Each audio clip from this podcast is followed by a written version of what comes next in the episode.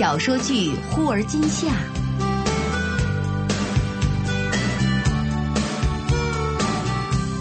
根据明前雨后的同名小说改编。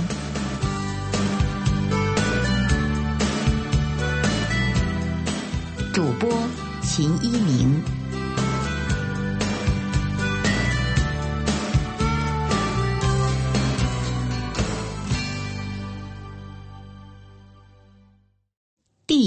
第一集。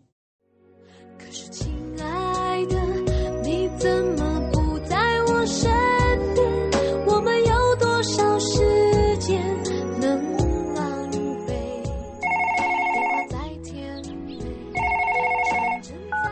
Hi, I'm not home right now, but my answering machine is, so you can talk to it instead. Wait for the beep beep. 洛洛。 我是李云威，半个月后我就要结婚了，你可要来啊！红包我可不要毛爷爷的，我可要包美刀的给我。谁让你待在美国也不回来的？哎，对了，张远那天也要来，某人可不要错过哟。这是美国一座离费城不远的小镇上，二十七岁的何洛回到房间后，听到李云威的这条留言，久久沉默不语。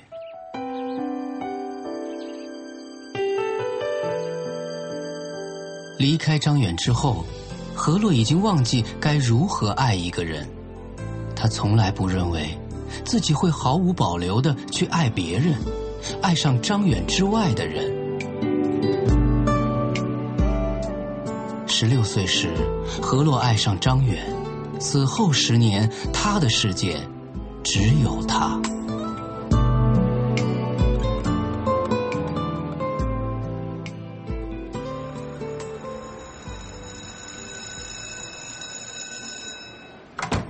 全国数学联赛就快要开始了，大家都认真听讲。今天我讲的是极限原理。那是在高一寒假假期中，数学竞赛班的课上，十六岁的少女何洛坐在最后一排，并不理会数学老师的滔滔不绝。她掏出笔记本和铅笔，画着前面座位上正趴在桌子上睡觉的一个男孩。这是我见过的最漂亮的侧脸。不画下来实在可惜了。老师讲完课了，布置了几道习题，教室中安静的只能听到纸笔演算的声音，还有前排男生均匀悠长的呼吸声。黑板上的题目何洛不会做，于是从书包里拿出一袋手指饼干，拆开，一、二、三，嗯。怎么少了两根？一二三。这时，前面的男生睡醒了，懒洋洋的直起身子，朝河路的方向转过头来。同学，请你小声一点，很打扰别人的。老师和同学们的目光都齐刷刷的射了过来。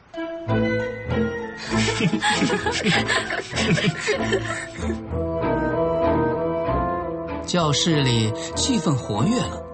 台上的老师是个年逾花甲的老先生，很有涵养，眉头都没有皱一下。那两位同学，到前面来讲讲你们的思路，大家讨论一下嘛。啊！何洛只好跟在男生后面，紧张的上了讲台。何洛不会，只好望着题目出神，最终只写下一个用两个阿拉伯数字零组成的无穷符号。台下的同学看见何洛这样写无穷符号，发出了一阵笑声。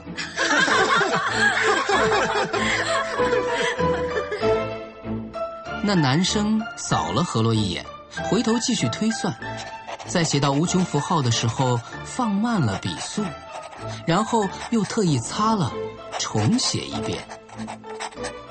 何洛这次看得清清楚楚。原来是一笔写下来一个侧卧的阿拉伯数字八，哼，还不是都长得一样？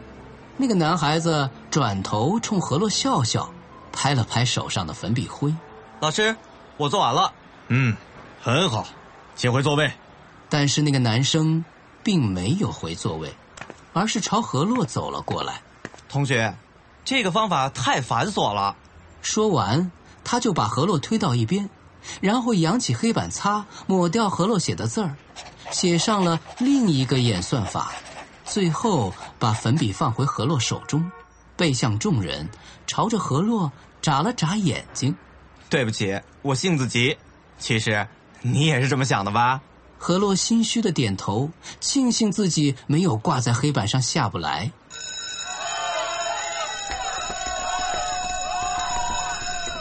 下课后，何洛紧走两步赶上前排的男生。谢谢。怎么谢啊？喏，都给你。何洛说着就递过一包手指饼干。又是女生的零食。男生撇撇嘴，但还是拿了一块放到嘴里嚼着。嗯，味道不错，难怪你上课就忍不住了。我的声音很大吗？嗯，你数了三遍二十八，我数一的时候你数一，我数二十九的时候你数一，我数五十七的时候你还在数一，但是我数八十五的时候你忽然不数了，这样不上不下的，让我听得很难受啊！男生笑了，露出洁白整齐的牙齿。何洛低下头，也笑了。那为什么帮我？怕你挂在那儿，给我们学校丢脸。你，何洛立刻拿手套扔他，被早准备好的他躲过了。男生微笑着捡起手套，嘿，你恩将仇报啊！我记你一辈子。哼，你认识我？你，高一二班的何洛，对吧？何洛点点头。那你认识我吗？我叫张远，六班的，立早张不是弓长张。我们班主任啊，林淑珍也是你们的英语老师。何洛只是看着他笑着，也不说话。就这样，两个人一边聊着天儿，一边等公共汽车。在车站，何洛一直偷偷的看着张远的侧脸，直到张远转过头。哎。寒假之后不是要分班？你学文学理啊？嗯，还在想。你数学这么好，学理科喽？当然，笨人才学文。哦，对不起啊，你八成学文吧？我们班主任啊，总提起你，说你英语很好。听说你舅舅是外交官？对啊，他在希腊待过二十年。我爸妈是希望我去读外语或者国际关系。那你为什么来数学竞赛班啊？想看看自己是不是笨的没边儿了。何洛瞟了张远一眼，低头看着地上的影子，两个影子一长一短，斜斜的重叠在一起。如果我说是为了你，你会不会跳起来？回到家，何洛一边回忆着张远的一举一动，一边记着日记。正在这时，何洛的妈妈端来一杯热果汁。放假就不要这么辛苦了，来，看会儿电视啊。哦，整理完今天的习题再说。何洛一边答应着，一边合上日记本，翻开两页笔记，挡住。你不是要学文吗？数学竞赛班就别去了。哎，不如这个假期开始学法语好了。听了妈妈的话，何洛一句话脱口而出：“笨蛋才学文。”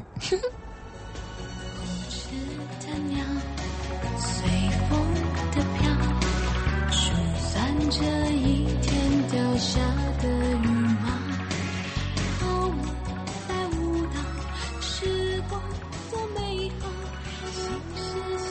开学那天呀，一大早闹钟还没响呢。何洛就坐起来，再也睡不着了。等到何妈起来的时候啊，发现女儿坐在桌前，安安静静的吃早饭，不禁大吃一惊。嚯，太阳从西边出来了！要是你天天这么勤快就好了，我也能睡个懒觉了。这不是去新班级吗？第一天就迟到，多难看！吃完饭，何洛擦擦嘴，抓起书包就往外走。我走啦。等到何洛站在六班的教室门前时，发现自己来早了。教室里正在上早读。不不一会儿，张远和几个男生一起从何洛面前经过，走到门前，张远停住，并且倒退了几步。嗯，我走错班了。说着，张远抬头看看头上的班牌儿，笑了笑。何洛，你走错了吧？过年过迷糊了吧？何洛不由自主的攥紧了书包带儿。我转来你们二班了，哦不是六班。你干嘛这么紧张？我们班也没有老虎，放心，我罩着你。这时，同行的男生都打趣的看着张远。新来的女同学你都不放过，兔子不吃窝边草啊！什么话？咱们年级有张远不认识的女生吗？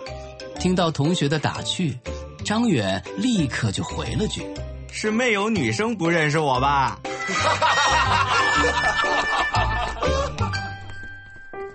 几个人就笑着走进了教室，长廊上又安静下来。何洛长长的舒了口气。这时候，班主任林淑珍来了。何洛，你去坐第五排那个空位，跟赵成杰一桌。嗯。新同桌赵成杰是个热情直率的男孩，半天下来，就把班级上的情况讲了个七七八八。中午吃完饭，张远的同桌李云威就风风火火的跑过来，将赵成杰挤到一边去去去，上我那儿坐着去。你都霸着何洛一上午了。何洛喜欢这个大嗓门的女孩，有李云威的帮忙，没过几天，何洛就和所有人，包括男生都熟了。不几日放学后，就有原班的男孩子在教室门前喊他：“何洛，这一期的大众软件有《仙剑》的攻略，你要不要看呢？”何洛跑到门外，和男生说了两句，回来时看见张远正抱着书包坐在他的座位上，翻着桌子上的演算纸。何洛急忙跑回去，一把按住演算纸。讨厌，不要乱看。已经看到了。什么？有什么好看的？何洛这句话说的心虚，因为他在演算纸上画满了张远的侧脸。你都看什么漫画啊？画的很像双星记，少女漫画我也只看过这个，线条很干净，不过故事节奏太慢了。何洛庆幸的拍拍胸脯，飞快的收起本子。是是双星记，不要和别人说啊。我从没有揭发过你上课走神啊，好几次了。对了，大众软件借我吧。嗯，好吧。嘿，谢了，我请你喝冰红茶吧。不，酸奶，酸奶助消化，我妈说的。嗯。的确，你吃那么多零食。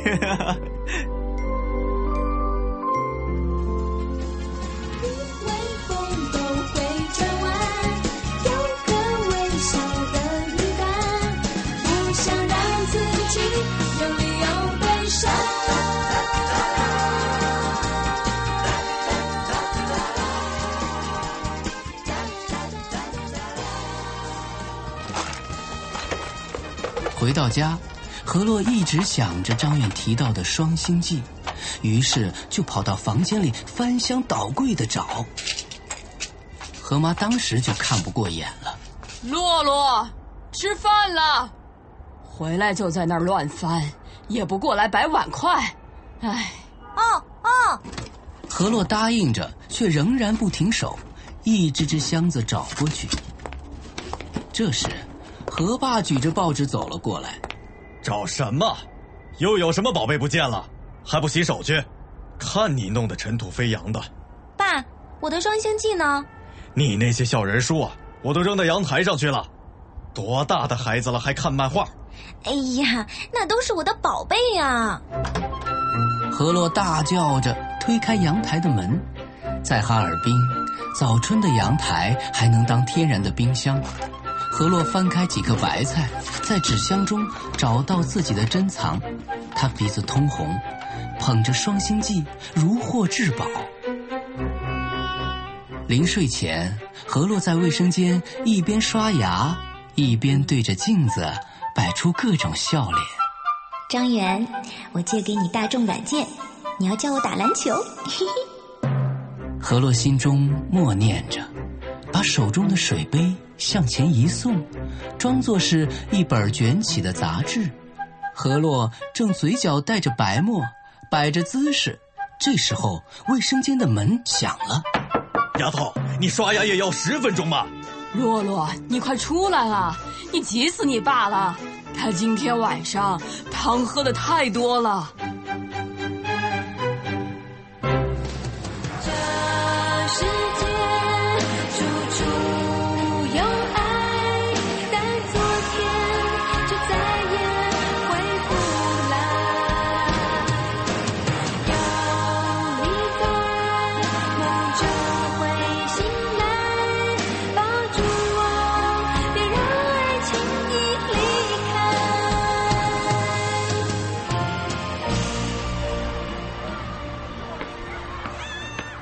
月底开始举办各年级的女篮比赛，在李云威的大力怂恿下，何洛参加了，而张远也成了女篮的教练。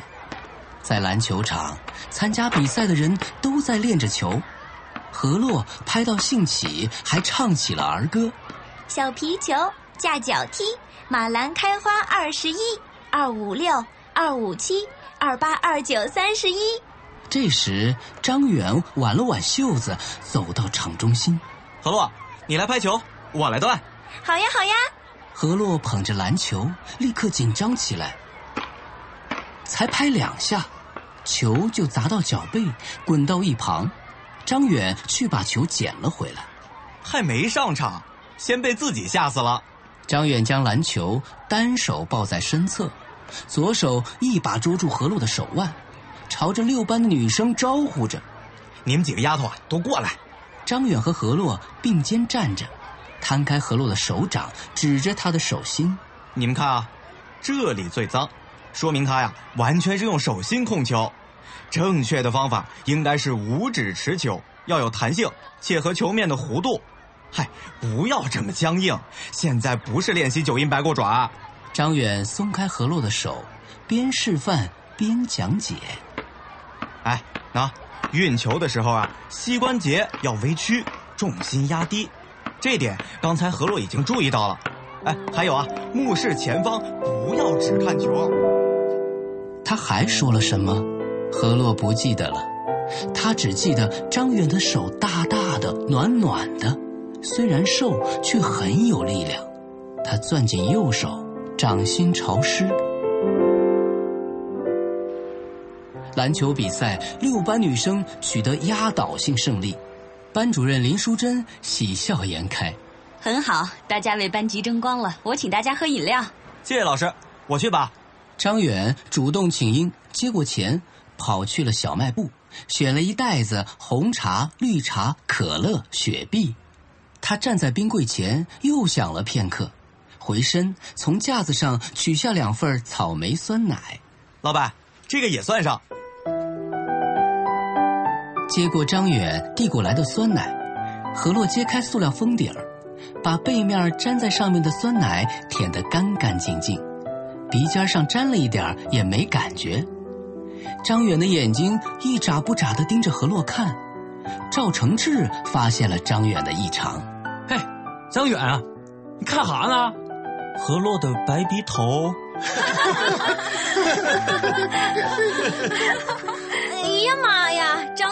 眼神不错呀！放学后，张远取了单车，刚一转身，看见何洛就在校门口的书摊旁，举着一本漫画，看得津津有味儿。但看得出他右侧的面颊鼓了起来。何洛，你怎么两边脸不一样啊？牙疼。何洛不理会张远。摸着脸颊，把漫画放下去赶公车，张远却追了上来。去看医生了吗？何洛没有回答，只是捂着脸，抬头看着他。你家不在这个方向吧？我，哎，你不是牙疼吗？还问这么多问题，少说两句吧。何洛故意不与张远并排，走在他斜前方一步左右，俩人都沉默着，谁也不说话。就这么走到了站牌下，我在这儿等车。不要紧，我每天骑车，要记得看牙啊。我认识一个不错的医生，原来是我家邻居，改天把电话给你吧。好，谢谢。告诉我你家电话吧，回去就问我妈去，第一时间告诉你啊。万一你晚上疼的睡不着呢？何洛报了一遍自家电话，然后露出很不在意的神情。没事儿，疼的不行了，有止疼片呢，又不是急性阑尾炎，哪有那么要命？其实啊，何洛想去看牙，但又很怕牙医在嘴里倒来倒去。第二天回家后，何洛打开文具盒，发现里面多了一张纸条。十万火急鸡毛信，这句话下面是一家牙科诊所的联系方式。何洛翻出日记本，将纸条夹进去，抱着日记本，一会儿笑得合不拢嘴儿，一会儿又开始唉声叹气。何妈何爸对望一眼，都明白，这意味着什么。